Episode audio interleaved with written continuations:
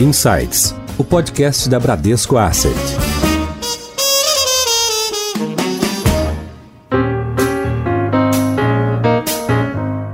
Olá, bem-vindos a mais um episódio do Insights, o seu podcast semanal da Bradesco Asset. Eu sou Priscila Forbes e hoje nós vamos falar sobre a retomada econômica na Ásia. A região asiática está vivendo neste momento uma retomada econômica, claro que em ritmos diferentes em cada país, mas ela também vive a ameaça de uma possível nova onda de contágio. Primeiro semestre deste ano, nós observamos que cada país da região avançou com suas particularidades e está retomando as atividades gradualmente. Por exemplo, Taiwan tinha anunciado estar praticamente livre da Covid-19, enquanto em Hong Kong tiveram que retornar ao lockdown. Então, para falar hoje como foi esse semestre para os mercados asiáticos e o que surgiu de novidade em decorrência da pandemia, nós vamos falar hoje com o nosso correspondente no escritório de Hong Kong, que é o Eduardo Bernardes. Edu, tudo bem? Bem-vindo. Tudo bem? Joe-san? E hoje, para participar da conversa conosco, nós chamamos de volta o João Paulo Loyola, o nosso JP, que é superintendente responsável pela distribuição internacional. JP, bem-vindo de volta prazer estar aqui,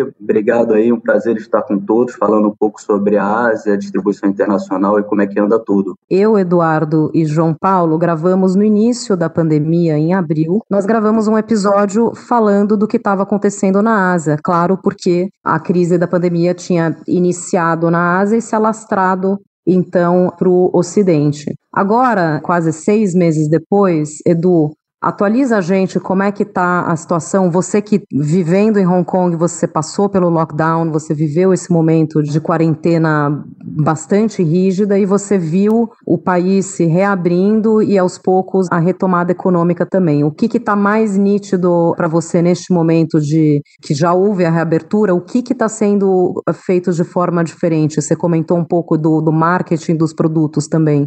A crise começou aqui na Ásia e alguém poderia imaginar que as economias asiáticas seriam as mais afetadas, né? Porque, pensa, em fevereiro o Brasil estava tranquilo, os Estados Unidos estava tranquilo, o PIB estava crescendo normalmente. E aqui a gente já está afetado desde o dia 10 de janeiro. Né? Então, desde então, já começou o primeiro lockdown, é, começou oficialmente dia 22 de janeiro em Wuhan, né? Então, as economias aqui deveriam ter sido as mais afetadas, mas o que a gente tem observado, na verdade, é o contrário. Né? Das grandes economias mundiais, a China é a única que vai fechar em território positivo o ano de 2020, né? Então, é, no Brasil a gente está falando de uma queda do PIB da ordem de 5%, né? Nos Estados Unidos também o PIB deve ter uma queda expressiva, o Reino Unido teve uma queda muito expressiva, e a China decidiu pela primeira vez, desde que eu me lembro, em não botar meta de crescimento esse ano, mas existe uma meta soft de 2% e eles com certeza vão bater essa meta soft de 2%.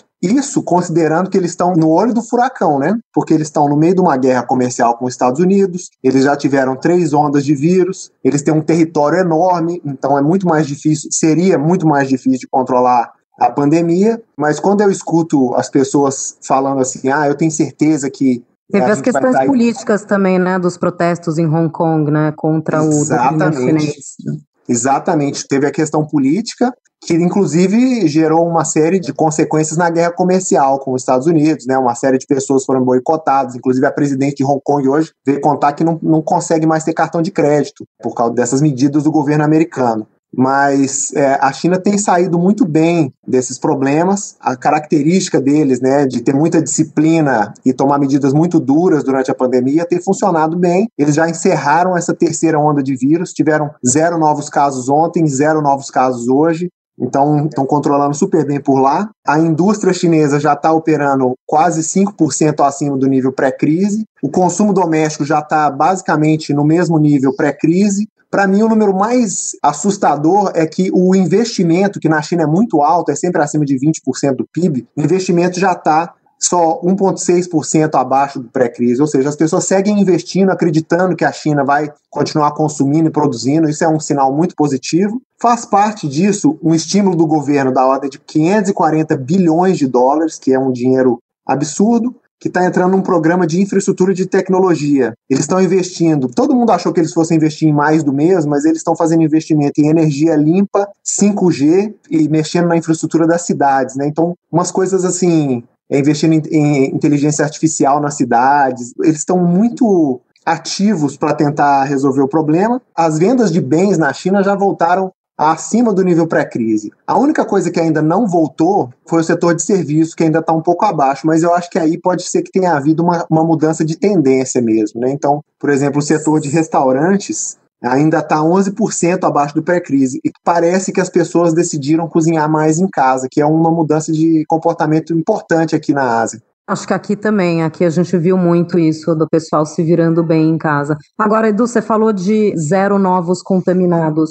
A China está recebendo viajantes de fora? Tem turismo ou pessoas de negócios podem entrar hoje na China ou tem que ficar quarentenados? De forma geral, todas as, as economias aqui da Ásia estão fechadas para quem não é residente. Então, se você hoje quiser pegar um voo de qualquer lugar do mundo para Singapura, Hong Kong, China, é, você não entra, a menos que você seja residente ou você tenha uma autorização especial. Mas a China, ela entrou em acordo com a Coreia e eles já estão fazendo voos diários de um para o outro com quarentena limitada. O que quer dizer isso? Você tem que testar antes de voar, quando você chega, você tem que testar de novo, e se você testar negativo nos dois, pode entrar, fazer o que você precisa e voltar. E na volta, você cumpre dois dias de quarentena, você fica em observação, você é testado quatro vezes então é um processo é, meio incômodo, um pouco caro, mas que viabiliza essas viagens. Né? Então, Beijing, Seul, eles têm voos diários, mas de forma geral as economias aqui continuam fechadas para viajantes. Né? Essa é a parte do PIB que tem sofrido um pouco, a parte de turismo, porque algumas das economias aqui são muito dependentes do turismo.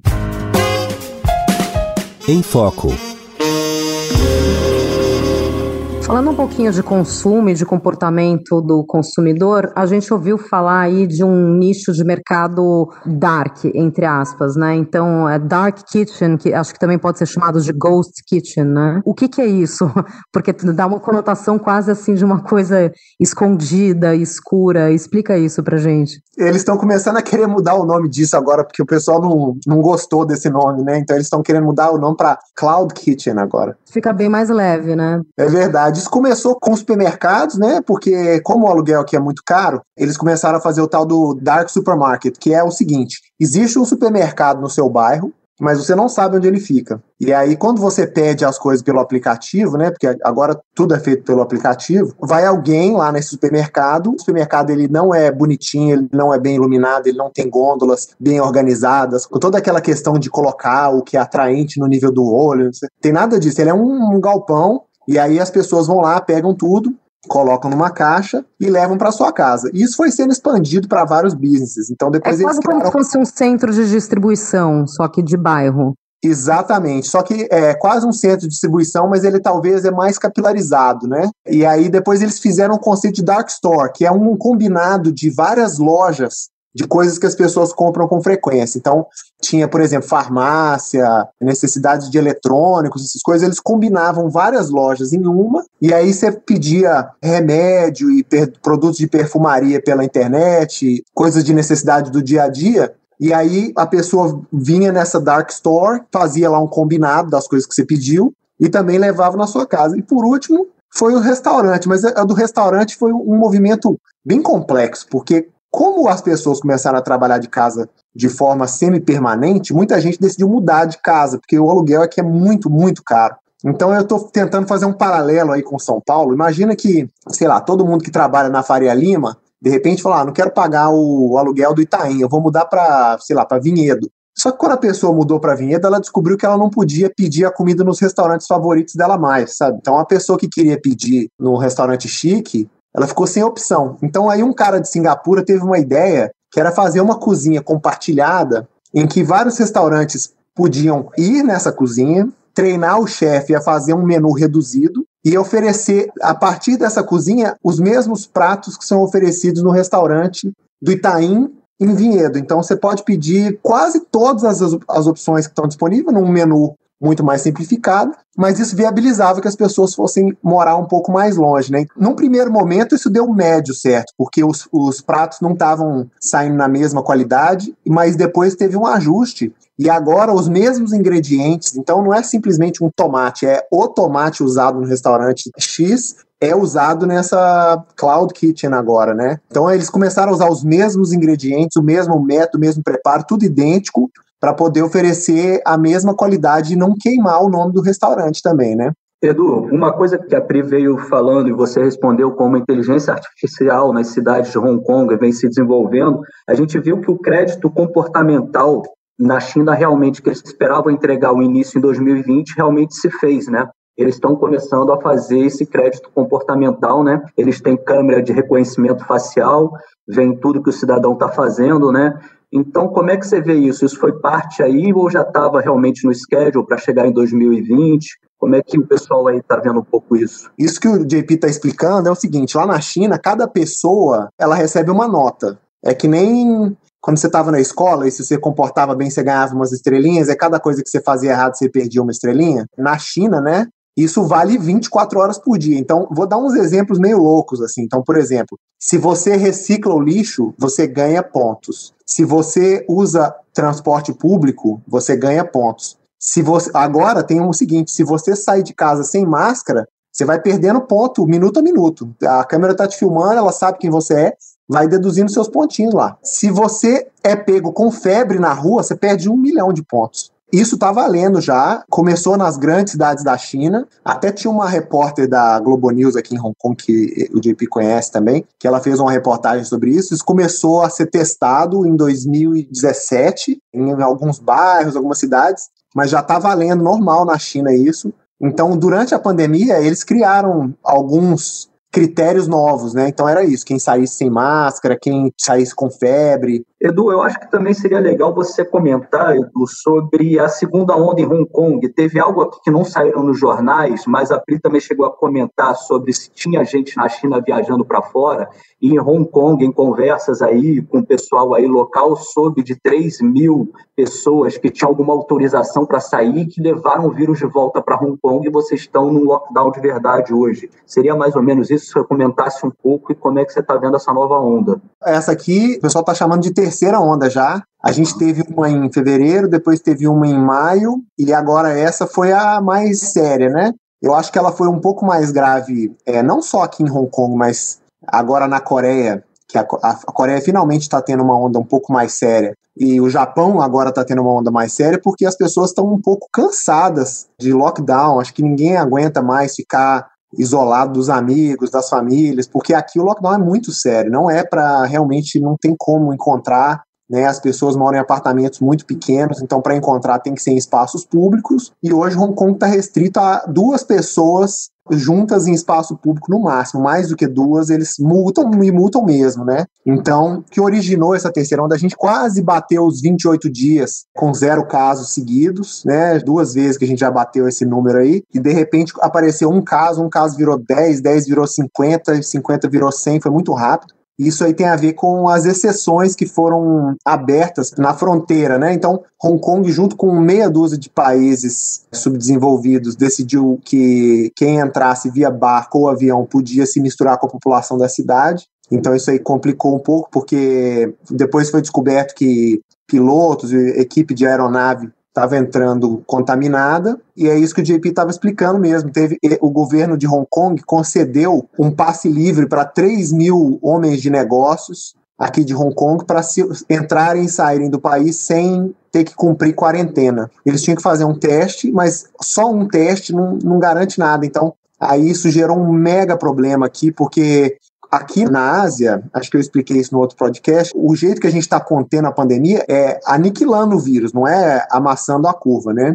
Então é a ideia é ter zero. Mas aí o que, que aconteceu? Quando teve esse vazamento, né? Aqui a densidade demográfica é muito alta e eles tentam fazer contact tracing. Então eles pegam a pessoa, fazem uma entrevista, peraí, onde você esteve, vamos mapear isso aqui, eles ligam para todo mundo. É um negócio super sério. Mas aí começou muito caso que ninguém sabe de onde veio. Porque como tinha essas 3 mil pessoas, é impossível mapear onde está todo mundo. E é aí que perdeu um pouco o controle. Já voltou, a gente já está. Ontem teve acho que 34 casos, hoje teve só 32 novos casos. Então está totalmente sob controle agora, mas a gente passou um susto aqui por causa dessa permissão especial. E como as coisas aqui são muito transparentes, pelo menos em Hong Kong, no resto da Ásia nem tanto, a população ficou muito magoada com esse fato de ter 3 mil pessoas que ninguém sabia que podiam furar a regra. Quer dizer, como assim? Esses caras são especiais por quê, né? O pessoal ficou chateado com o governo daqui, o governo imediatamente suspendeu essa regra e agora todo mundo tem que obedecer direitinho e ficar Aqui a, a, equipe de, de avião e de barco agora não se mistura mais com a população da cidade.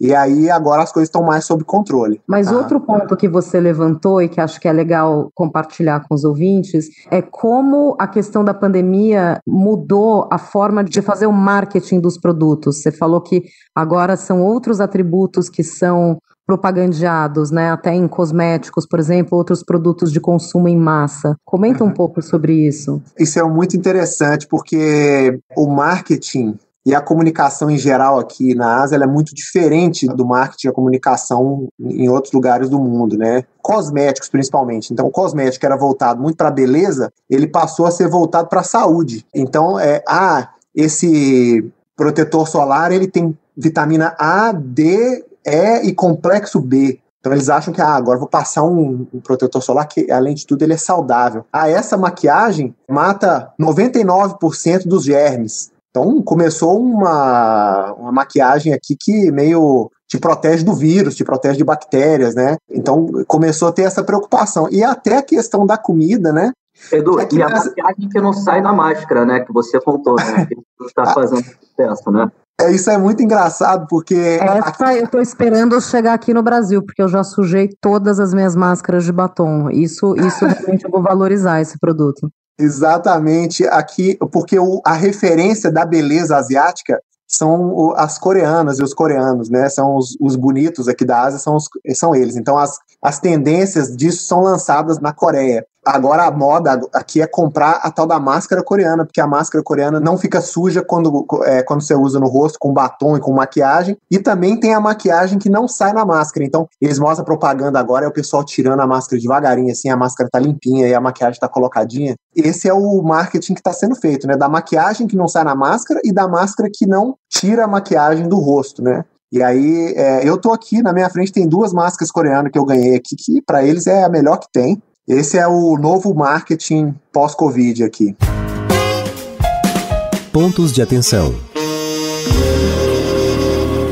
Edu, eu gostaria de voltar aqui na algo que está bastante em voga, que seria a guerra comercial com os Estados Unidos. Né? A gente tem visto algo de internet, como o site TikTok, WeChat, agora a proibição do WeChat nos Estados Unidos, e em decorrência disso, e tem se muito se discutido se a, a desculpa que os Estados Unidos, ou a razão que os Estados Unidos está colocando de espionagem seria correta, ou seria algo mais comercial, para seria para ir para a Organização Mundial do Comércio, porque a China realmente faz protecionismo do lado dele, e na mesma hora entra em outros mercados com as empresas deles. Gostaria que você falasse um pouco como é que está sendo a visão disso aí na Ásia, na China principalmente. Então. Essa guerra comercial aqui na China, no começo, ela foi vista quase como um não evento. O pessoal, no princípio, nem se preocupou com isso. Eles achavam assim: existe uma grande sensação aqui na China, principalmente, de que a China é importante demais para os Estados Unidos querer brigar sabe? Assim, faz é isso que você tinha mencionado, né? A China tem uma população muito grande e é o, o grande mercado consumidor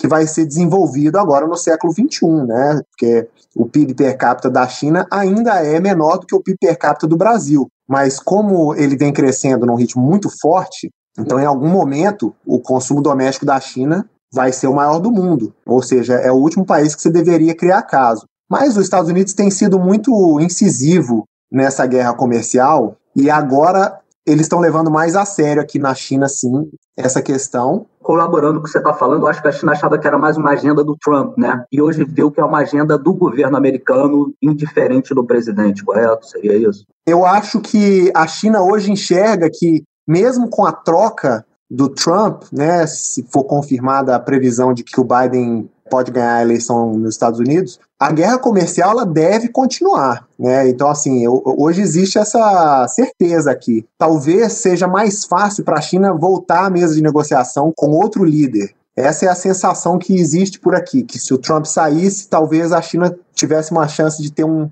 um novo respiro nessas negociações. Mas, de forma geral, a China hoje leva isso é, muito a sério, essa guerra comercial. Agora, essa última cartada que o Trump deu de querer bloquear o WeChat, eu acho que isso aí pode ser um tiro pela culatra muito sério dos Estados Unidos. Ô Edu, só para botar aqui para todos, o WeChat seria o WhatsApp que é feito na China. Né? Quando a gente faz call com eles, a gente usa o WeChat, eles usam para transferir dinheiro e tudo mais, né? Todos os produtos do Google e do Facebook são bloqueados na China, tá? Todos eles. Então, é, Instagram, WhatsApp, o Facebook, todos do Google, eles são bloqueados lá. O WeChat ele é muito mais do que o WhatsApp deles, porque o WeChat ele é, ele é tudo em um. Ele é o aplicativo que é usado para pagar as coisas, então ele é meio de pagamento. Ele é usado para pedir táxi, então ele é o Uber. Ele é usado para fazer compras online, ele é usado para olhar a previsão do tempo, ele é tudo em um, ele é um,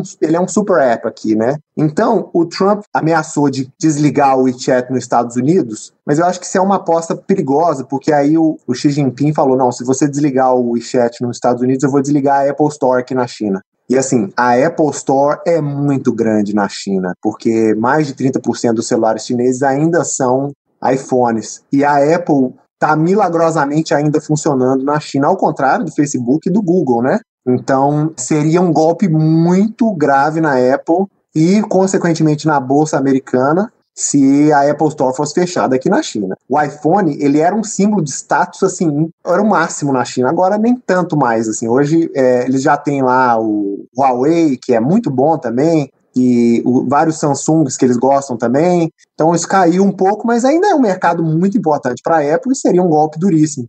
Edu, essas, uh, vamos chamar assim, de guerras frias entre China e Estados Unidos, a gente já viveu o currency war, né, a, a, guerra das moedas, das divisas, com a China desvalorizando o yuan, Aí a gente vive também a, a guerra comercial mesmo, né, com a questão do aumento uh, tarifário pelos Estados Unidos. A gente pode dizer que a gente está vivendo agora também uma guerra de tecnologia, uma guerra dos aplicativos, que você comentou, Estados Unidos querendo proibir, bloquear o WeChat e também querendo bloquear o TikTok, né? Imagino que os adolescentes americanos vão se revoltar com isso. Então, a gente pode dizer que a gente está vivendo também essa guerra de tecnologia entre os dois gigantes? Exatamente, né? O, eu ia mencionar isso. O termo é, em chinês para guerra comercial, ele está migrando de simplesmente guerra comercial, né? Que é Zhong Mei Mao Yi Jian. Ele está migrando para guerra comercial tecnológica, porque o pessoal parou de falar um pouco em soja, e algodão, porque apesar de ser muito relevante e até são itens estratégicos, eles estão começando a falar muito mais de WeChat, de TikTok, de Microsoft.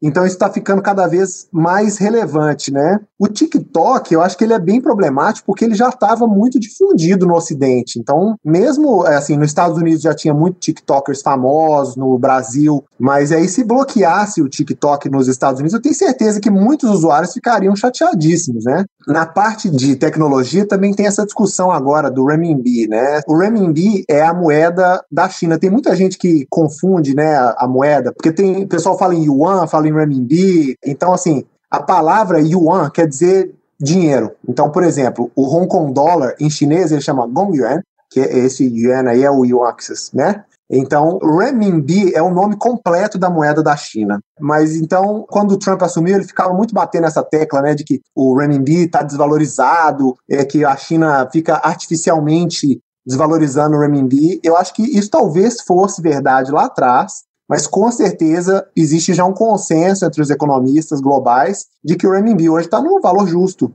Seria impossível para a China segurar o renminbi no valor abaixo do valor justo por tanto tempo, e hoje o renminbi é uma moeda mais transacionada também. Se a gente for olhar para umas estatísticas, assim, não quero entrar em muito detalhe técnico, mas, por exemplo, o, a moeda que é transacionada pelo FMI, que é aquele direito especiais de saque, o renminbi já é 10% disso, ou seja, é super relevante. A China também fez acordos com o Oriente Médio e com a Rússia para que as transações entre eles fossem feitas em moedas locais, sem passar pelo dólar. Então, quando a China compra coisa do Emirados Árabes, eles pagam em dinheiro dos Emirados Árabes, né, em dirham. E aí a mesma coisa quando o Emirados Árabes compra da China, eles pagam renminbi, cada um tem um estoque de moeda do outro. E com a Rússia também é a mesma coisa, em rublo e renminbi, né? A China criou também um mercado de petróleo e gás em renminbi, então isso também aumenta a demanda pela moeda deles. Agora, a gente não pode esquecer também que a China é a maior credora dos Estados Unidos, né? A maior detentora de treasuries americanas no mundo.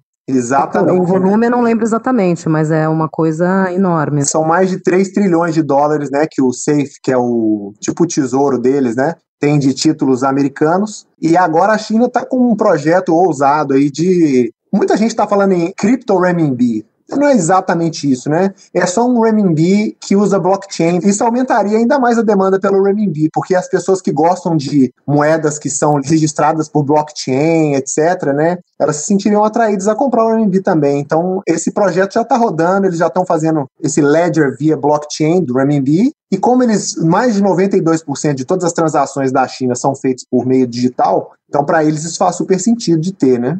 Ô Edu, uma coisa que a gente tem falado bastante, você fala que aí saem muito mais notícias que aqui quando a gente fala no dia a dia e tudo mais, seria sobre a vacina chinesa, né? Eu queria saber como é que ela está aí, se ela, como é que o pessoal está vendo essa vacina. Eu sei que tem alguma rejeição por parte de Hong Kong, até porque teve o lado político, né, em relação à vacina chinesa. Eu queria saber que você contasse um pouco para a gente como é que está esse desenvolvimento aí. Foi aprovada a primeira patente para vacina de Covid foi dado pela China para Cancino, se não me engano. E a China está desenvolvendo, eu não sei nem quantas vacinas são, mas são três principais, né? Uma da Sinovac, uma da Cancino e tem mais uma que eles estão é, desenvolvendo lá, acho que é importante a gente entender que esse desenvolvimento de vacina ele deixou de ser uma questão só de saúde e acabou virando uma questão geopolítica. Então a China, para sair dessa por cima, se eles conseguissem desenvolver a vacina, seria uma sinalização excelente. Eles iam poder ter uma narrativa muito mais positiva dessa história, né? Com essa patente que saiu ontem, a China vai poder tomar algumas medidas importantes. Então, por exemplo, já está claro que os países desenvolvidos vão ter acesso a essa vacina primeiro. Os profissionais de saúde e a população de risco deve ter acesso a isso primeiro. Mas na sequência vai ver as pessoas que pagarem mais pela vacina. Então tem muitos países que estão preocupados em ficar de fora dessa vacina por tempo demais, né? Porque a reabertura ajuda demais no crescimento do PIB, na arrecadação dos governos. Então a África, por exemplo, tem feito contato com a China para ter acesso à vacina chinesa. E a China tem amistosamente assinado acordos com esses países africanos e oferecido para financiar a compra dessas vacinas. Edu, eu gostaria também de conversar um pouco com você aqui para saber como é que tá os sites, os meios de pagamento, como é que eles estão, eles se desenvolveram bastante, né, de contas e tudo mais, de cuidar de investimentos. Então, se você pudesse falar um pouco sobre os principais aí, a gente fazer alguma comparação com os nossos peers locais e eu acho que isso daí é bastante interessante para todos vermos os, o trend, né? A direção que está indo isso. Aqui na Ásia como um todo, o uso do dinheiro físico tem caído demais. Acho que os dois últimos países que ainda usam um pouco de dinheiro é Japão e aqui em Hong Kong ainda usa um pouco de dinheiro. Na China, acho que daqui a pouco o pessoal vai até esquecer qual cara que tem o dinheiro deles. Edu, eu lembro que a gente foi há dois anos atrás numa nossas viagens para a Coreia. A gente passou por um Starbucks loja do Starbucks é bem, digamos assim, popular no mundo inteiro, né? Uma loja de café. E aí estava um cash free. Tipo, Isso. não aceitamos dinheiro na loja do Starbucks. Eu já tinha dois anos, era em Seul, na Coreia, né? Só podia Exatamente. Então, algum outro meio de pagamento, né? Exatamente, tem várias lojas agora aqui em Hong Kong também que só aceitam meio eletrônico. Então, na China, há dois anos atrás, os meios touchless já eram 92% do mercado. Eu diria que hoje é quase 100%. Não, quase só turista que usa dinheiro aqui e ali, mas mesmo assim é muito restrito. Acho que o ponto mais interessante da evolução do que aconteceu com os meios de pagamento na China é como que esses aplicativos de meio de pagamento, né, que basicamente lá na China é o Alipay e o WeChat Pay, como é que eles evoluíram para fizeram a conexão com o investimento, né? Então acho que o JP ainda morava aqui, o primeiro a tomar esse passo aí foi o, o Alipay. Eles fizeram um fundo money market né? Um money, market é como se fosse um fundo de renda fixa curto prazo, E uma poupança, né? Como se fosse a nossa poupança aqui, um fundo CDI, né? É, é um, é, um, é um CDI curto, né? Um CDI de 30, 90 dias, mais ou menos. Qual que era a ideia deles? Porque para quem não sabe, né, o, o Alibaba e o, o, o, AliExpress são né, mais ou menos da mesma plataforma, são plataformas de compras. Então, de um lado você tem os vendedores, né, que são basicamente lojas, né, virtuais, e você tem os compradores. E eles começaram a notar que esse pessoal deixava muito dinheiro parado nas contas do aplicativo. Essas lojas, eles precisavam de financiamento, né, de é, capital de giro. Aqui, né, Edu? Fazendo uma comparação para todos entenderem. Exatamente, é parecido com o Mercado Livre, só que talvez, sei lá, 100 mil vezes maiores. Eu acho que é mais comparável com a Amazon, hein? A Alibaba estaria mais para a Amazon do que.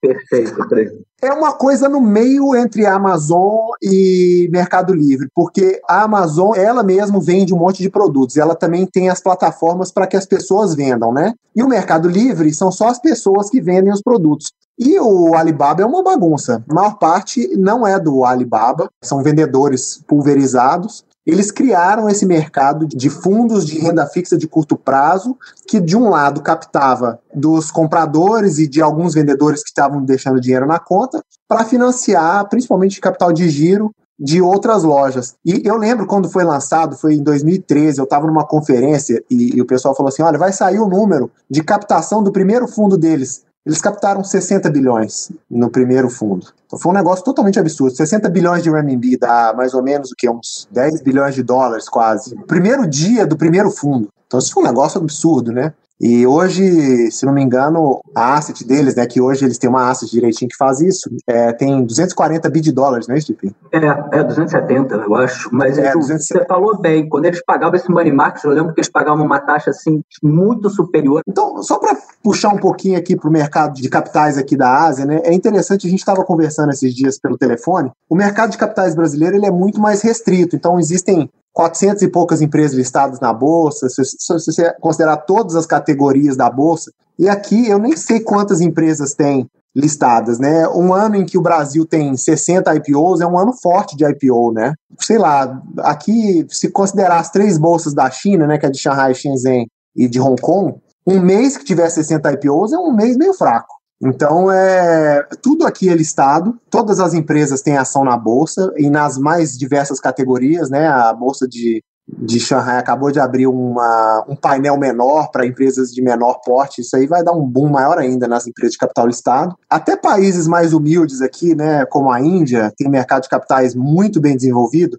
e agora está tendo um fenômeno que é o seguinte: como os bancos estão sendo muito cautelosos para conceder empréstimos, as empresas, mesmo as empresas de pequeno porte, estão emitindo títulos aqui, né? Que são tipo debentures. Então, na Índia, por exemplo, teve um, um guru indiano que faz produtos de medicina ayurvédica para pele e emitiu um bonde que paga 10% ao ano aqui. Todo mundo quis comprar, porque tá tendo essa caça por yield também, né, de assim, o, os bondes estão todos com yield muito comprimido, não só no Brasil, né, que a taxa de juros está muito baixa, mas no mundo todo. Então as pessoas estão procurando aí investimentos. Está acontecendo aí no Brasil também, está acontecendo aqui na Ásia, é o crescimento das pessoas físicas investindo diretamente nos ativos, né? Então, é, as pessoas Aí no Brasil eu estou vendo que está tendo um crescimento muito grande de pessoas físicas na bolsa, e aqui na Ásia isso também tem acontecido. Muita gente é, se aventurando, comprando ações, comprando títulos, mas essas pessoas nem sempre têm o juízo necessário, né? É diferente de você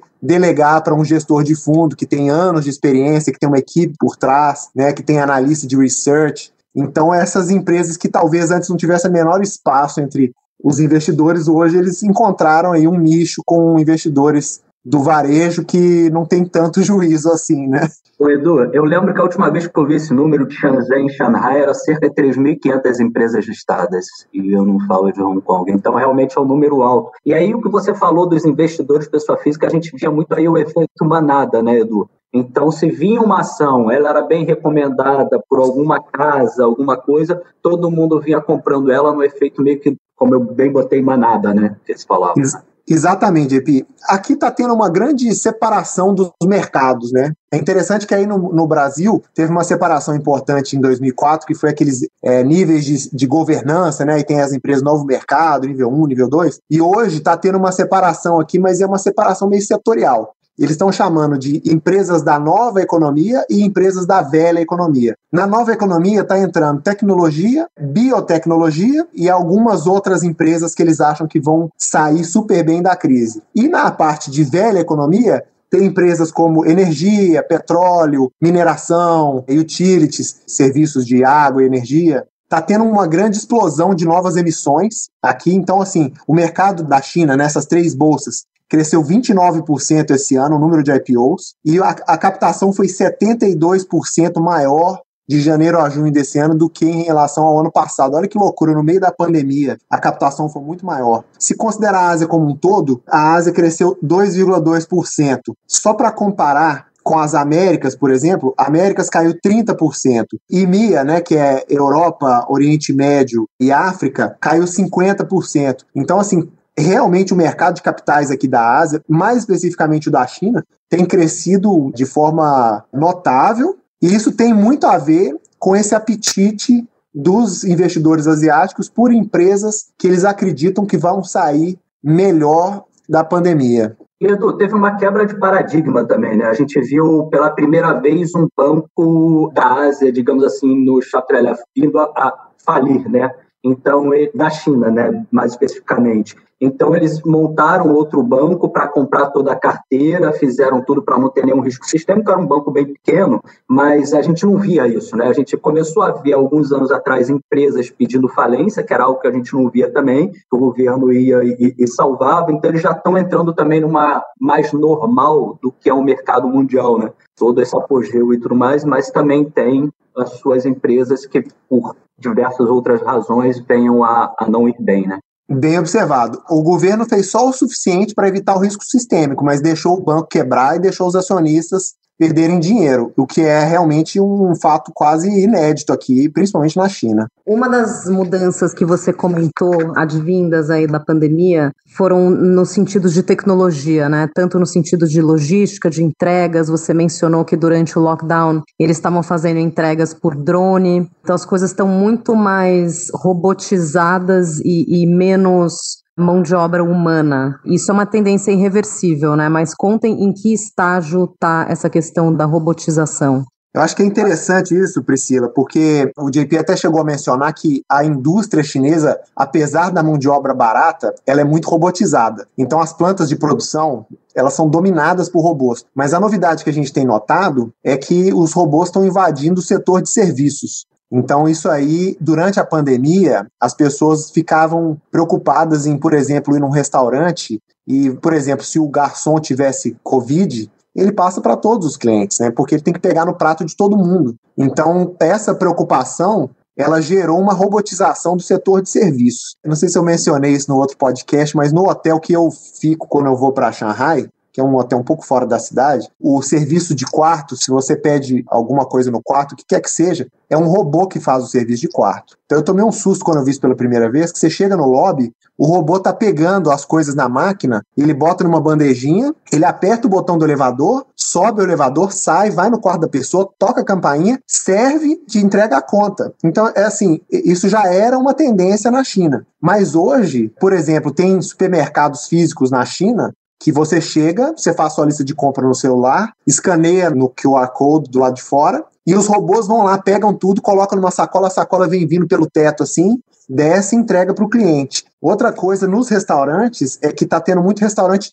full touchless. Então, ninguém bota a mão no seu prato. Então, é, o pessoal da cozinha é super protegido. Você entra no restaurante, o menu é eletrônico, você pede as coisas pelo seu próprio celular, então ninguém te entrega nada, você que pede lá pelo seu próprio celular, ele já mapeia qual mesa que você tá. E aí vem um, algum tipo de robô, traz a comida na mesa para você, traz a conta, traz tudo. Então tem um restaurante aqui no sul da ilha de Hong Kong, que é um japonês, você pede toda a comida pelo celular e depois tem um trenzinho, um Shinkansenzinho, né, que é o trem bala pequenininho, ele vem traz seu sushi na sua mesa, ele para na sua mesa, espera você tirar e segue, vai buscar para outra pessoa. Tem outros restaurantes aqui que tem outros métodos, né? Tem, mas tem muito robô mesmo. O JP, quando teve aqui num dos nossos roadshows, ele viu que no, no aeroporto, aquela mesa de informação não é pessoa mais, é robô. E o robô fica andando pelo aeroporto, você para o robô, você fala, com licença, o robô para e você pode. Ah, onde é que fica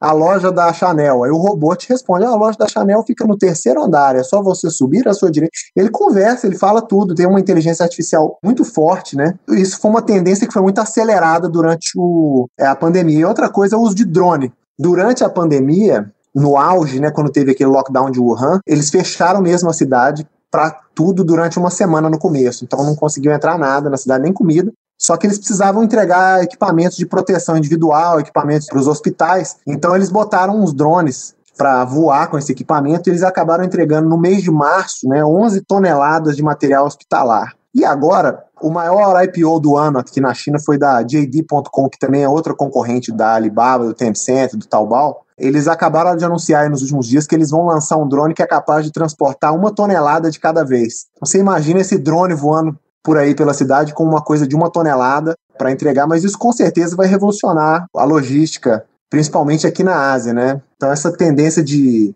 robotização chegou muito forte agora, inclusive no, no setor de serviços. Edu, só para localizar um pouco melhor para os nossos ouvintes, o Bradesco tem um escritório em Hong Kong, mas passa um pouquinho para os nossos ouvintes quais são as principais atividades, o que, que você está fazendo aí, com quais investidores você está falando, em quais países, dá esse panorama para os ouvintes, por favor. O Bradesco tem um escritório aqui em Hong Kong, e desse escritório a gente cobre toda a região Ásia-Pacífico. Então isso inclui vindo do norte para o sul, né? Então Coreia do Sul, Japão, China, Taiwan, Hong Kong, Singapura, Malásia, todos esses países do Sudeste Asiático e Austrália também. E dentro aqui do escritório a gente tem três divisões, né? Então a gente tem o pessoal da Bradesco Corretora, que eles cobrem a parte de equity e renda fixa. A gente tem a, a equipe de asset, que sou eu mesmo, e a gente tem a equipe agora de corporativo, que está aqui desde o começo do ano. Então, a gente cobre todos esses mercados e a gente cobre esses produtos. No começo do ano, o escritório ficou semi-fechado, então, por causa que a pandemia bateu aqui, então as pessoas trabalharam de casa. Depois o escritório foi reaberto. Alguns dos nossos colegas aqui voltaram para o Brasil, porque a gente achou que a pandemia seria uma coisa localizada só aqui na Ásia. E depois, quando a pandemia bateu forte no Brasil, eles voltaram aqui para Hong Kong, tiveram que ficar quarentenados aqui. Mas agora já está, o escritório está funcionando normalmente. A gente pode trabalhar de casa ou pode trabalhar do escritório. Quem trabalha do escritório tem que ficar de máscara 100% do tempo no, no, no, horário normal, mas as operações já voltaram ao normal. A gente não consegue viajar porque as fronteiras estão fechadas, mas a gente tem feito tudo via videoconferência, telefone, usando vários aplicativos, mesmo com a China que não permite todos os aplicativos que a gente usa com mais frequência, mas a gente tem acesso aos aplicativos chineses, então a gente tem falado com todos os clientes normalmente, apesar de ter sido um pouco tumultuado no passado, agora já está bem mais tranquilo. Aliás, o JP, que fez parte aqui do time inicial do escritório, o escritório está para completar 10 anos aí, JP. É verdade, é um marco, né? Do escritório foi aberto em 2011, né? Na época a gente tinha o business, o, o, negócio de corretora, a gente atendia a parte de renda fixa, era responsável por renda fixa, sales and trading, e a gente tinha a parte de ações que também fazia distribuições para ações, atendendo os maiores fundos soberanos, atendendo as seguradoras. Logo depois a gente veio com a parte da asset, né? Da Bram, Bradesco Asset, onde o Edu veio a fazer parte aí da nossa equipe e agora a gente também tem a área de câmbio, então é um escritório em franca expansão. É muito bacana essa presença na Ásia, né, algo que é bem complementar ao business, dado que o Bradesco já tem presença na Europa, em dois lugares, já tem presença na América Central pela Curqueima e já tem presença nos Estados Unidos também por Nova York e muito em breve também por Miami. E eu acho que é o Bradesco, né? O Bradesco a gente continua crescendo organicamente, a gente cresce de uma maneira muito construtiva